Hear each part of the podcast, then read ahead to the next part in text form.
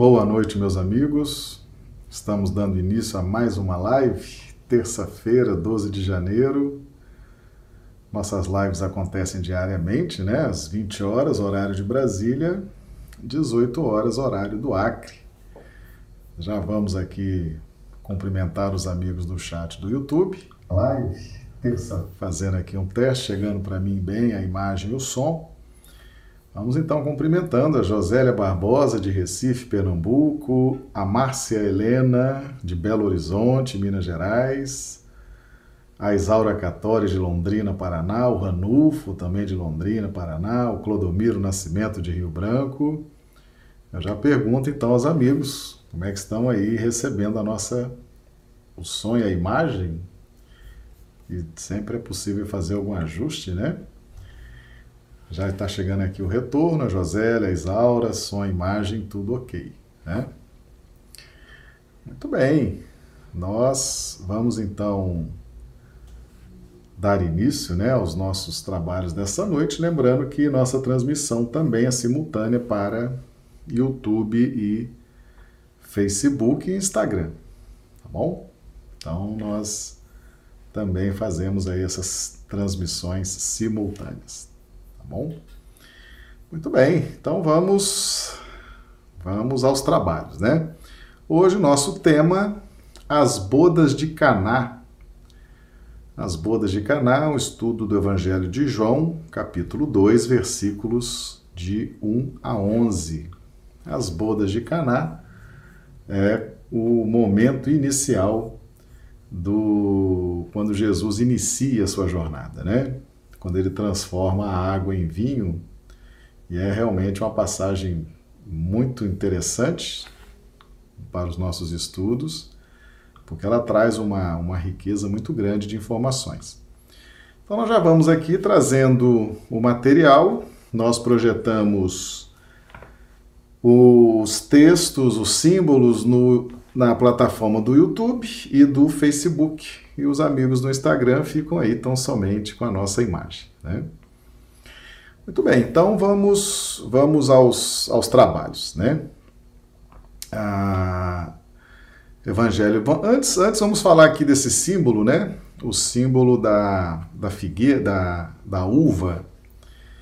Esse símbolo da uva é muito interessante porque ele tem a relação direta com essa passagem das bodas de Caná. Afinal, Jesus transformou água em vinho, né? E, e, e, mais uma vez aí a gente percebe a importância do símbolo da parreira, da uva, da videira, né?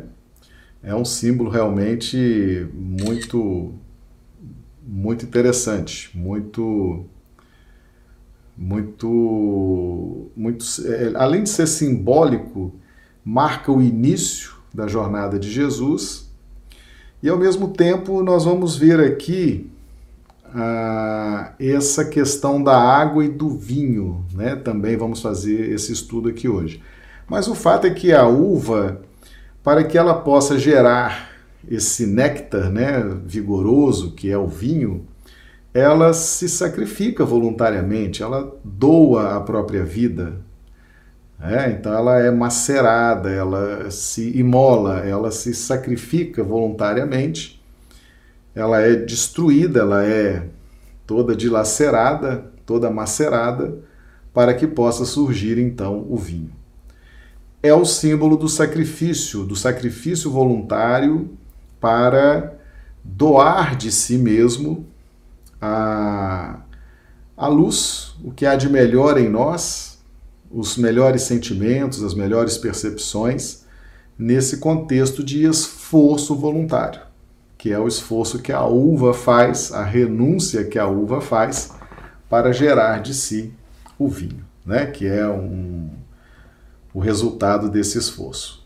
Então, a uva é a parreira, é uma das espécies do reino vegetal escolhidos por Jesus para nos ajudar nos nossos processos de despertamento espiritual. Porque o nosso planeta, meus amigos, é essencialmente um planeta de despertamento espiritual. Né? Nós estamos aqui, estamos caminhando dentro de um contexto da lei de justiça e fazendo o despertamento para a lei do amor. É um planeta essencialmente de despertamento. Bem, então vamos fazer a leitura do texto do Evangelho de João, João 2, 1 a 11. E ao terceiro dia fizeram-se umas bodas em Caná da Galileia, e estava ali a mãe de Jesus. E foi também convidado Jesus e os seus discípulos para as bodas. E faltando vinho, a mãe de Jesus lhe disse: Não tem vinho. Disse-lhe Jesus: Mulher, que tenho eu contigo? Ainda não é chegada a minha hora. Sua mãe disse aos serventes: Fazei tudo quanto ele vos disser. E estavam ali postas seis talhas de pedra para as purificações dos judeus. E em cada uma cabiam dois ou três almudes. Disse-lhes Jesus: Enchei de água essas talhas. E encheram-nas até em cima. E disse-lhes: Tirai agora e levai ao mestre-sala. E levaram. E logo que o mestre-sala provou a água feita vinho, não sabendo de onde viera, se bem que o sabiam os serventes que tinham tirado a água, chamou o mestre-sala ao esposo e disse-lhe: Todo homem põe primeiro o vinho bom, e quando já tem bebido bem, então o inferior e é, já tenho bebido bem, então o inferior, mas tu guardastes até agora o bom vinho. Jesus principiou assim os seus sinais em Caná da Galileia e manifestou a sua glória e os seus discípulos creram nele. Tá? Então tá aí o texto de João 2, 1, 11. Meus amigos, nós temos aqui alguns pontos importantes, né? Primeiro, a mãe de Jesus. A mãe de Jesus, Maria, efetivamente podemos dizer que ela é a sublimação de Eva. Vamos, vamos, vamos explicar isso. Né? Eva, Eva simboliza as linhas do sentimento no ser humano, né? no espírito que estagia nas faixas hominais. Eva simboliza as linhas do sentimento, Adão simboliza as linhas da razão. Eva gerou Caim.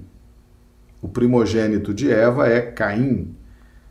Maria gera Jesus. Então a gente observa que há uma sublimação do sentimento.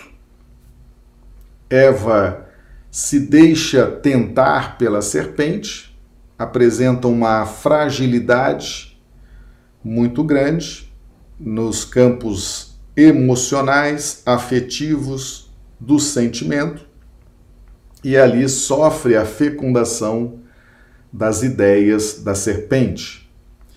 Maria Maria é visitada pelo anjo. Olha que diferença, né? Bem-aventurada és tu, né? Ah, é visitada pelo anjo que lhe disse que ela dará a luz ao Salvador. É bem diferente de ser tentado pela serpente. Então Eva é tentada pela serpente e come o fruto proibido e ainda dá para o marido comer e eles perdem o paraíso e descobrem que estão nus e se envergonham. Maria é visitada pelo anjo que anuncia a chegada do Salvador e ela, na condição de gestora da encarnação de Jesus. Ela seria a gestora, a, a principal responsável pela gestão principalmente nas fases uh, de criança, nas fases de infância. Né? E em Maria nós temos a sublimação de Eva, tá certo? Então Maria simboliza também a sublimação do sentimento.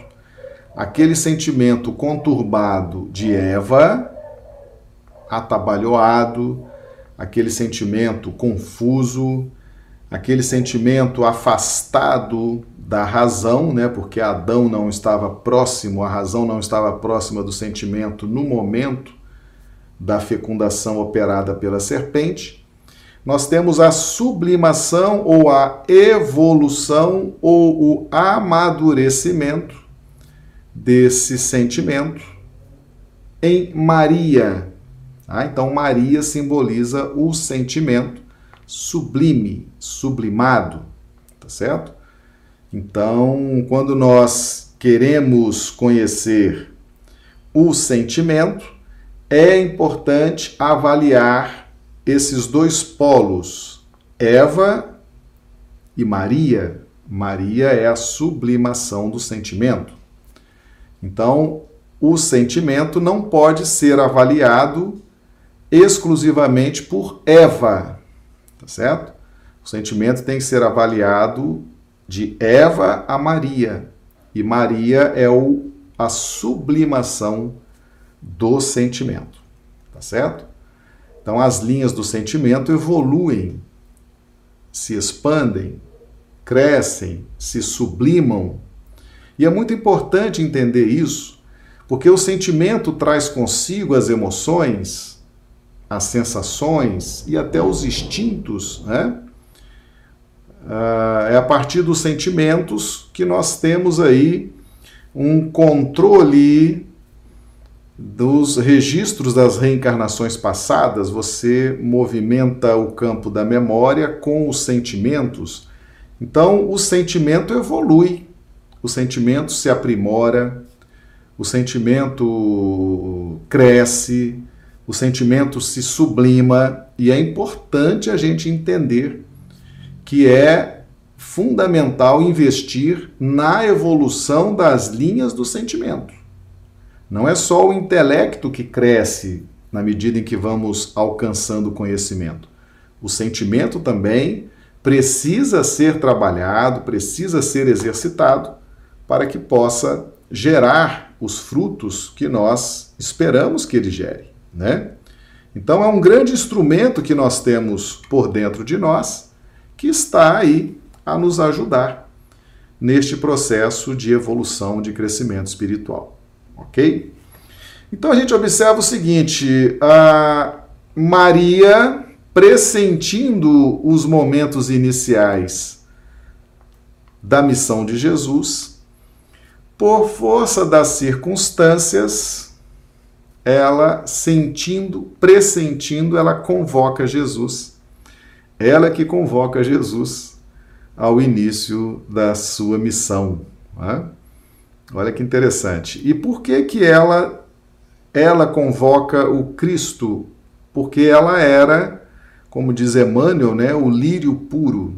Ela tinha méritos, ela tinha estatura espiritual, ela tinha luz, ela tinha envergadura espiritual para se alinhar com a vontade de Deus. E isso nos deixa uma, uma, uma indicação muito interessante. Sempre haverá alguém que vai nos convocar para os trabalhos do bem. Alguém vai nos ajudar, alguém vai nos lembrar que é chegada a hora. Né?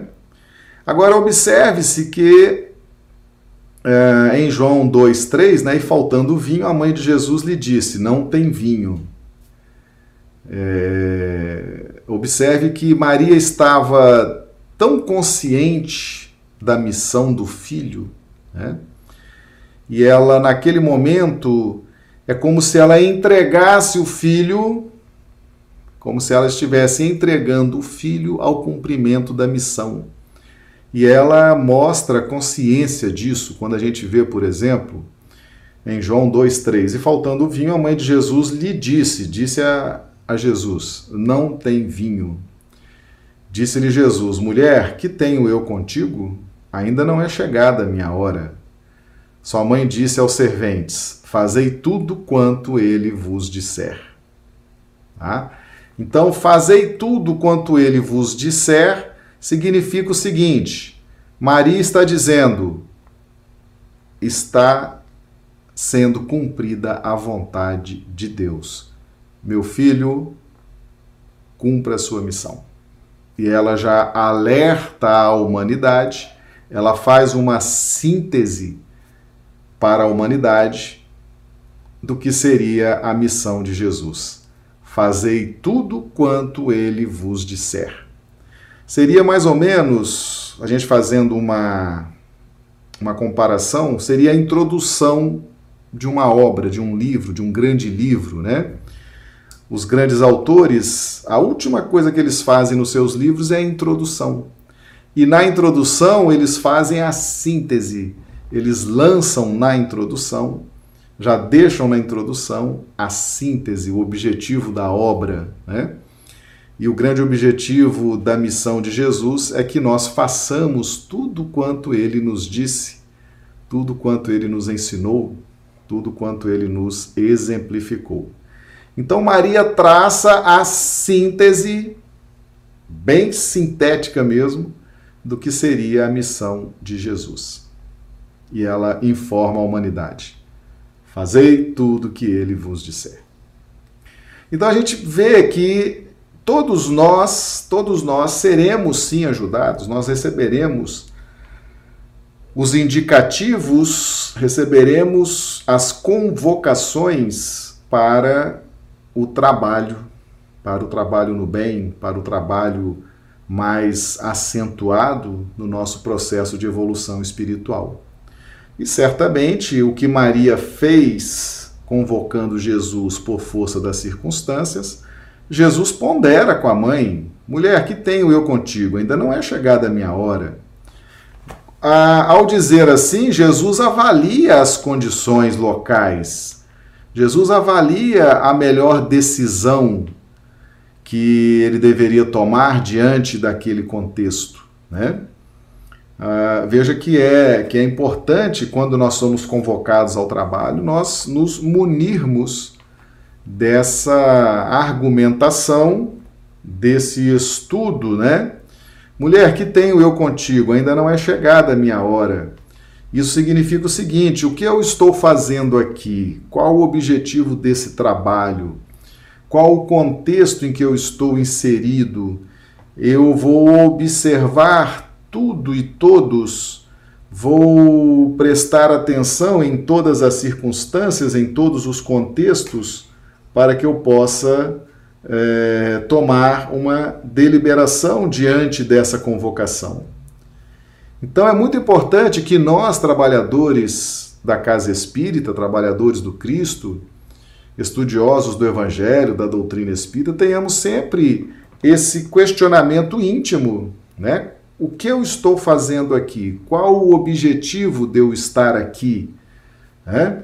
Quais as circunstâncias, o que está acontecendo, o que está se transformando, o que está se modificando. Isso que significa essa ponderação de Jesus. Né? Diante daquela convocação da mãe, né? ele então, ao iniciar o seu, a sua missão, ao iniciar o seu trabalho, ele faz esse, eh, essa análise, essa reflexão acerca de si próprio, acerca dos outros, acerca das circunstâncias, acerca de tudo que o envolve. E é um movimento que devemos estar sempre realizando no decorrer dos nossos trabalhos na casa espírita. Né? O que eu estou fazendo aqui? Qual a finalidade? Qual o significado desse trabalho? Aonde esse trabalho vai me levar? O que esse trabalho significa na minha evolução espiritual? Esse é um, é um questionamento permanente que devemos fazer nós para conosco mesmos, tá certo? Para que possamos estar sempre ressignificando os passos que damos na nossa jornada evolutiva. Porque as circunstâncias mudam, nossas necessidades mudam e essa esse questionamento, inclusive o evangelho segundo o espiritismo, ele nos fala, né, que todas as noites devemos perguntar o que fizemos de bom, né? o que, como agimos, o que fizemos de bom. E esse contexto, então, Jesus já nos ensina logo nas bodas de Caná. E sua mãe disse aos serventes: Fazei tudo quanto ele vos disser. Maria entrega o filho à humanidade e já dá a síntese para a humanidade. Fazei tudo quanto ele vos disser. Tá? Realmente muito consciente, né? Maria, extremamente consciente da sua missão. Ela sabia, ela sabia o que estava fazendo, sabia o que estava falando e sabia por que estava ali naquele contexto de mãe de Jesus. Bem, meus amigos, agora vem o contexto. Agora vem o contexto e tinha que ser realmente o início, o início dos trabalhos de Jesus. João 2,6: E ali estavam postas seis talhas de pedra para as purificações dos judeus, e em cada uma cabiam dois ou três almudes. Veja bem, talhas de pedra, seis talhas de pedra para as purificações dos judeus. O que é o seis? Nós que estudamos evolução, Deus criou o mundo em sete dias. Sete, sete é uma etapa setenária, né? São seis, são sete ciclos sete ciclos que vão se unindo, ciclo 1, ciclo 2, 3, 4, 5, 6, 7, você encerra uma etapa setenária e aí você avança a próxima etapa setenária, né? Ao ponto 1 da próxima etapa setenária. Então, o, as seis talhas de pedra simbolizam exatamente o período das nossas reencarnações preparatórias. Então, foram vencidos seis períodos, ou seja, a etapa setenária chegou ao ponto 6, ao final do ponto 6. Nós passamos muito tempo, milhares de anos, reencarnando e vivendo as experiências dentro da lei de justiça. Já estudamos aqui no canal que as obras da lei não justificam a criatura. E já vimos que as ofertas de Caim não foram aceitas por Deus. Nesse período das seis talhas de pedra, que é o período da lei, é o período das reencarnações, dentro do contexto da lei de justiça, nós estamos exercendo o dever de aprender, o dever de evoluir, o dever de nos ajustar diante dos processos expiatórios que vêm ao nosso encontro. Nesse período, Deus não aceita a nossa oferta, porque tudo é dever. É o dever de evoluir, é o dever de através da expiação, corrigir pensamentos, sentimentos, decisões. Então, essas seis talhas de pedra é, simboliza esse período, esse período que nós estamos sendo regidos pela lei de justiça, onde surgem aqueles despertamentos elementares, básicos, tá? Porque na lei de justiça há sim despertamentos numa pauta bastante elementar, numa pauta bastante é, sintética, bastante é, reduzida. Tá? Então, essas seis talhas simbolizam esse momento. E essas seis talhas, essas seis talhas, e aqui entra João 2,7, né? Disse-lhes Jesus: Enchei de água essas talhas, e encheram-nas até em cima. Então veja bem, enchei de água, água significa vida.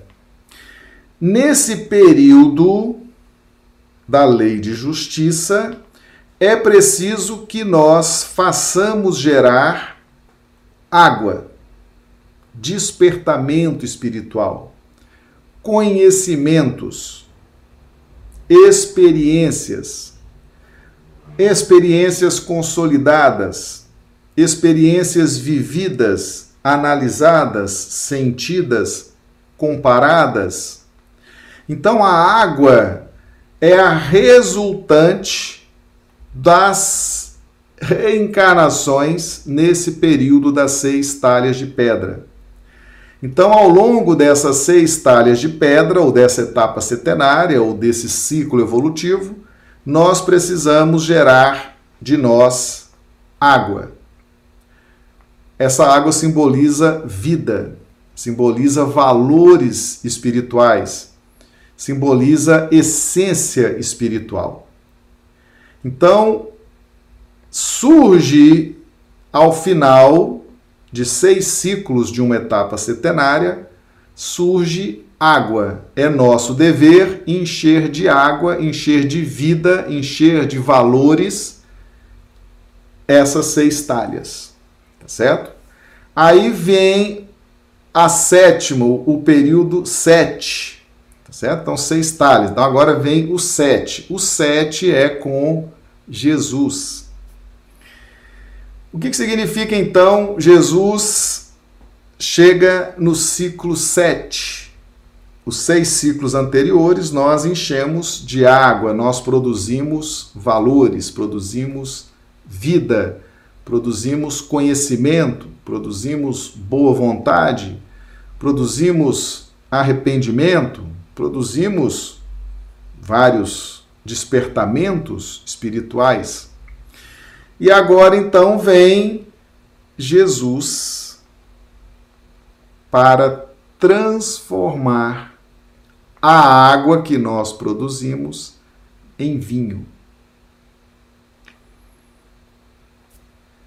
Ou seja, sem Jesus nós não vamos chegar a lugar nenhum, tá certo? Tudo que nós produzirmos, tudo que nós nos esforçarmos, vai gerar apenas água.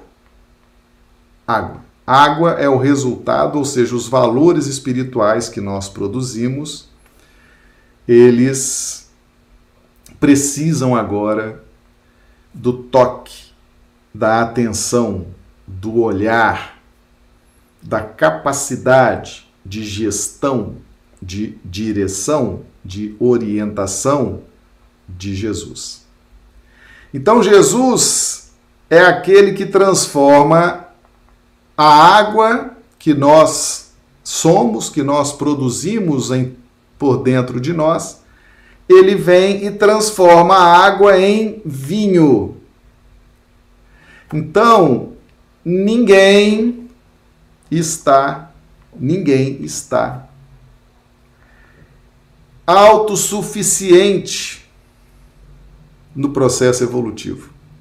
Todos nós dependemos da ajuda de Jesus. Todos nós dependemos da ajuda de Jesus. Porque essas seis talhas com água trazem remorsos, trazem culpas, trazem situações mal resolvidas, trazem virtudes, trazem despertamentos, trazem ansiedades, trazem inquietudes e aí Jesus, diante dessas seis talhas cheias de água, Jesus vai então dar o toque do evangelho. Jesus vai iluminar com o evangelho, com os seus ensinamentos, com a sua vida, com o seu exemplo, com a sua bondade, com a sua magnitude. Jesus vem e articula por dentro de nós, no campo das, das emoções, dos sentimentos, das sensações, dos raciocínios, Jesus opera e transforma a água em vinho.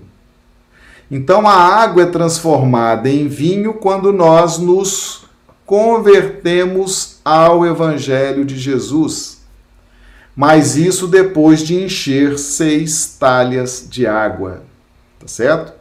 Depois de nós vencermos esse período de expiações, de lutas, né, de reaprendizado, aí então as seis talhas estão cheias de água, estão cheias daquilo que nós produzimos, daquilo que nós fomos capazes de despertar, e agora vem Jesus e transforma essa água em vinho.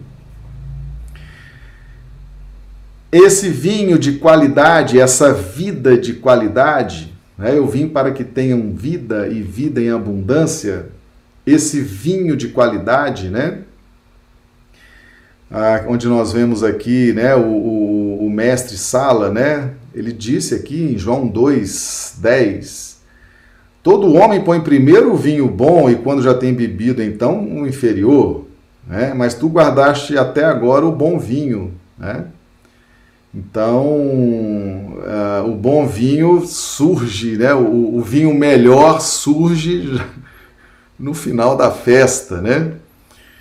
Uh, vida, vida em abundância, o toque de Jesus.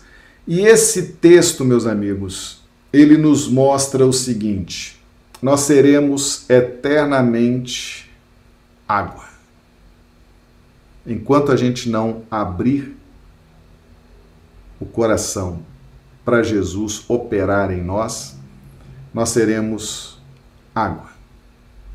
Água. A nossa dependência de Jesus se expressa nas bodas de Caná. Essa água nas seis talhas somos nós ao final desse ciclo de evolução na lei de justiça e somente Jesus, somente Jesus que é. Agora, por que, que a gente fala assim, somente Jesus? Alguém pode falar assim, poxa, mas que negócio esquisito, somente Jesus. Mas por quê? Porque ele é o Filho unigênito. Nós já fizemos esse estudo aqui no canal. Pessoal, veja esse vídeo aí, por gentileza. O que, é o Filho unigênito? É o único Espírito com capacidade total de transformação de todos os espíritos que estão abaixo dele, na sua jurisdição, naquelas 42 gerações de Mateus 1, 1, 17. Mateus capítulo 1, versículos 1 a 17. Aquelas 42 gerações simbolizam as 42 gerações que estão vivenciando, são 42 pontos de evolução no planeta Terra, no orbe e todos esses pontos de evolução precisam desse toque de Jesus para transformar água em vinho. Meus amigos, só o Filho unigênito, só aquele que, embora esteja no plano relativo, já tem capacidade de refletir o absoluto. Jesus reflete Deus. Jesus reflete o absoluto é o único aqui na terra, por isso que ele é o filho unigênito. Então, quando a gente fala que só Jesus pode fazer essas coisas, é uma questão realmente de competência, de qualificação. É um espírito competente no que faz, qualificado para o que faz e exclusivo. Só ele, só ele aqui na terra tem condições de transformar água em vinho. Só ele sabe o que fazer, como fazer para transformar a água em vinho. Todos os outros, todos os outros precisam desse toque de Jesus. E nós principalmente, né? E nós principalmente. Então, quando a gente fala do Filho unigênito, nós estamos falando daquele que revela Deus, daquele que está em sintonia absoluta com Deus, aquele que detém todo o poder sobre o céu e a terra, nesse contexto do qual nós estamos estagiando. A gente não consegue imaginar, pelas linhas do raciocínio, as capacidades de Jesus, certo? A gente não consegue chegar a uma conclusão. As capacidades, as qualificações de Jesus escapam à nossa percepção. Nos falta sentidos, nos falta percepção para entender a magnitude desse espírito e principalmente quando ele revela Deus num contexto de absoluta fidelidade. Né? Então, o fato de nós não termos sentidos para compreender Deus em plenitude, nós precisamos admitir também que não vamos conseguir compreender Jesus também com toda a qualificação desse espírito. O fato é que ele sempre estará conosco, pronto para transformar água em vinho. Ele tem essa capacidade ele tem amor para isso. Jesus é um espírito tão amoroso, né? já é nato nele, a sua evolução espiritual já o torna um espírito amoroso, extremamente amoroso, 24 horas por dia, é da essência dele. Quando a gente tem notícia, por exemplo, do que Jesus fez com Judas, pelo amor de Deus, né? Judas, o que deu o beijo na face de Jesus, Judas se suicidou. Jesus sai da cruz imediatamente após desencarnar e narra uh, Humberto de Campos que a primeira providência de Jesus foi buscar Judas e ir atrás de Judas, do amigo, né? E Jesus trabalhou pela redenção de Judas ao longo dos séculos, a ponto de Judas se redimir na reencarnação de Joana d'Arc, como Joana d'Arc, e se restabeleceu na condição de apóstolo. Judas, Judas é o patrono dos médiums, meus amigos. Ele tem uma mensagem lá, Joana Dark tem lá uma mensagem no livro dos médiums. Foi dada a ele essa missão de ajudar os médiums. Aí você imagina a amorosidade de Jesus, né? A amorosidade de Jesus. Você consegue medir o amor de Jesus com o trabalho que ele fez com Judas. Né? Aquele que o beijou e aquele beijo levou Jesus ao martírio e à morte. Jesus sai da cruz pelo desencarne e vai direto ajudar Judas. E trabalha pela redenção até a redenção na reencarnação de Jonadá, que Judas está hoje novamente revestido da condição de apóstolo. Como é que nós vamos entender Jesus? Ah, o, o amor desse Espírito a capacidade de amar, de perdoar. É difícil, né? É difícil entender. Então Jesus nos transforma quando nós estamos num contexto de evolução, trazendo, né, transformamos aquilo em água, né? As seis talhas de pedra estão cheias de água. Ali a nossa vida, os nossos valores, as nossas conquistas, mas se nós não abrirmos a mente e o coração para Jesus, nós vamos permanecer como águas. Porque ele, ele quer nos transformar, ele quer transformar a água em vinho.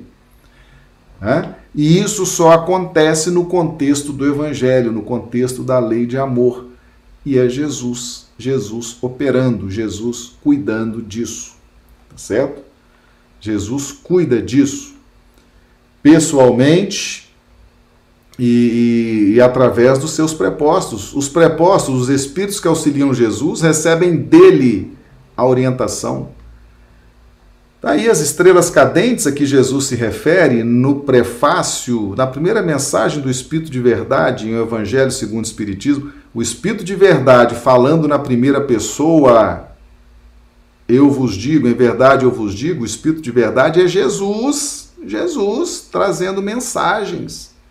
O Espírito de Verdade, quando narra a mensagem ali, psicografada, na primeira pessoa, é Jesus. E o prefácio de O Evangelho segundo o Espiritismo é uma mensagem de Jesus. Se você vê lá, eu vos digo. É uma mensagem de Jesus. Né?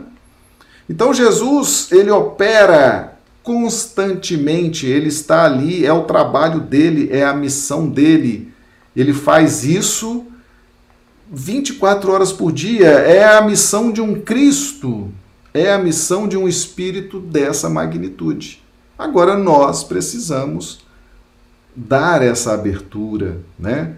Ouvir com o coração aquilo que Jesus tem nos dito. E aqui a gente se refere a Maria, né?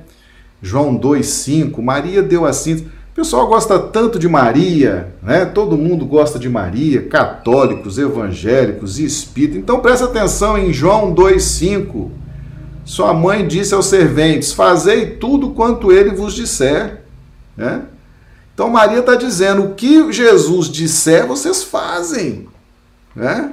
Então vamos prestar atenção em Maria, porque ela está falando: olha, e, o, que meu, o que Jesus disser, vocês façam, façam, porque é a salvação. É através de Jesus que vocês vão encontrar essa transformação da água para o vinho. Né? Vida, vida em abundância. Então, João 2, 1, 11 é essa síntese da missão de Jesus. Tudo que Jesus tocou de água se transformou em vinho. Você pega, por exemplo, Madalena. Madalena foi a maior conversão do evangelho. Nem Paulo, que caiu do cavalo, cego, né? E depois se converteu, ele era Saulo, né? Depois se converteu em Paulo de Tarso. Paulo foi a segunda conversão do evangelho, porque a primeira foi Maria, foi, foi Madalena. A maior conversão do evangelho foi Madalena. Se transformou de água para o vinho naquela encarnação. Largou tudo, toda uma vida de luxúria, de riqueza, de dinheiro, de escravos. Largou tudo e morreu cuidando dos leprosos, morreu inclusive leprosa a maior conversão do Evangelho, tanto que ela foi escolhida por Jesus para dar a notícia da ressurreição. Ela foi escolhida, não foi por acaso, não, eu vou passear lá. Não, foi escolhida por Jesus. Foi escolhida por Jesus para dar a notícia da ressurreição. A maior notícia que esse planeta já teve, a notícia da ressurreição de Jesus, foi Madalena que deu. Por quê? Por causa da conversão dela. Foi uma conversão tão forte, tão profunda e tão difícil de ser feita, mas ela fez. Ela fez, sim. Né? Madalena fez essa conversão. E foi a mensageira da ressurreição, por méritos. Né? Então, tudo que Jesus toca, ele transforma de água em vinho. Mas é preciso que a gente abra o coração, que a gente abra a mente, que a gente permita que Jesus faça esse trabalho em nós, tá certo? Então as bodas de Caná é como se fosse ah, o prefácio de um livro, né? O prefácio de um livro transforma a água em vinho. A partir daí toda a história de Jesus, todos os, os fatos, os acontecimentos é o tempo todo nessa temática, transformar água em vinho. Água em vinho. Meus amigos, a Terra é um planeta de despertamento espiritual. Aqui é o momento do despertamento, é quando a gente sai dos contextos da evolução pela justiça e entra nos contextos de evolução pelo amor é um planeta de despertamento espiritual, que é uma fase delicadíssima, certo? E que isso uh, exige de Jesus uma constante, é, uma constante aferição, um acompanhamento do nosso processo de crescimento espiritual, tá certo? E ele está aqui para fazer essa transformação de água em vinho, essa é, esse é o trabalho do mestre, essa é a missão do mestre. Esse é o trabalho que ele faz e que mais gosta de fazer, é esse, né? Ele nos ama, ele quer o nosso bem, quer nos ajudar e ele tem competência, capacidade para fazer isso, ok? Muito bem, então tá aí a síntese do trabalho de Jesus. Né? a síntese, é o prefácio, é como se eu estivesse dizendo, nesse livro que eu estou escrevendo, nesse livro da minha vida, eu vou o tempo inteiro transformar água em vinho, nesse processo de despertamento para uma vida mais abundante, para uma vida eterna, para uma vida digna, cheia de harmonia, de felicidades e de paz. Ok? Essa é a nossa live de hoje. Nós agradecemos aí os amigos. Não, hoje nós tivemos alguma coisinha com o Instagram, depois eu vou, eu vou ver aqui. Nós não conseguimos transmitir hoje para o Instagram. mas transmitimos aqui para o YouTube e Facebook. Eu vou, vou, vou ver depois o que foi que aconteceu aqui, tá? Mas a, a transmissão tá aí, tá? Vai, vai ficar aí arquivada no YouTube e no Facebook. E os nossos vídeos, eles estão no Spotify. Spotify é um aplicativo muito interessante, né? Você tem acesso lá aos nossos vídeos no YouTube, no Facebook, no Instagram e o Spotify, que é de áudios. Nós temos os nossos amigos, né? O Cauê e a Gisele pegam os nossos vídeos, extraem somente o áudio e lançam no Spotify. Então, se você quiser ouvir aí, só ouvir os, as lives, né, em casa, no carro, o Spotify te dá aí essa, essa alternativa, tá bom? Nossas lives acontecem diariamente, segunda a sexta, 20 horas, horário de Brasília, 18 horas, horário do Acre. O Acre está duas horas a menos em relação a Brasília, né? E sábado e domingo não fazemos as lives, pelo menos por enquanto, tá bom? Meus amigos, que Jesus nos abençoe, nos dê uma noite de terça-feira maravilhosa, uma noite de sono reparador das nossas energias. E amanhã estaremos de volta, dando continuidade aqui aos nossos trabalhos. Muito obrigado e até amanhã.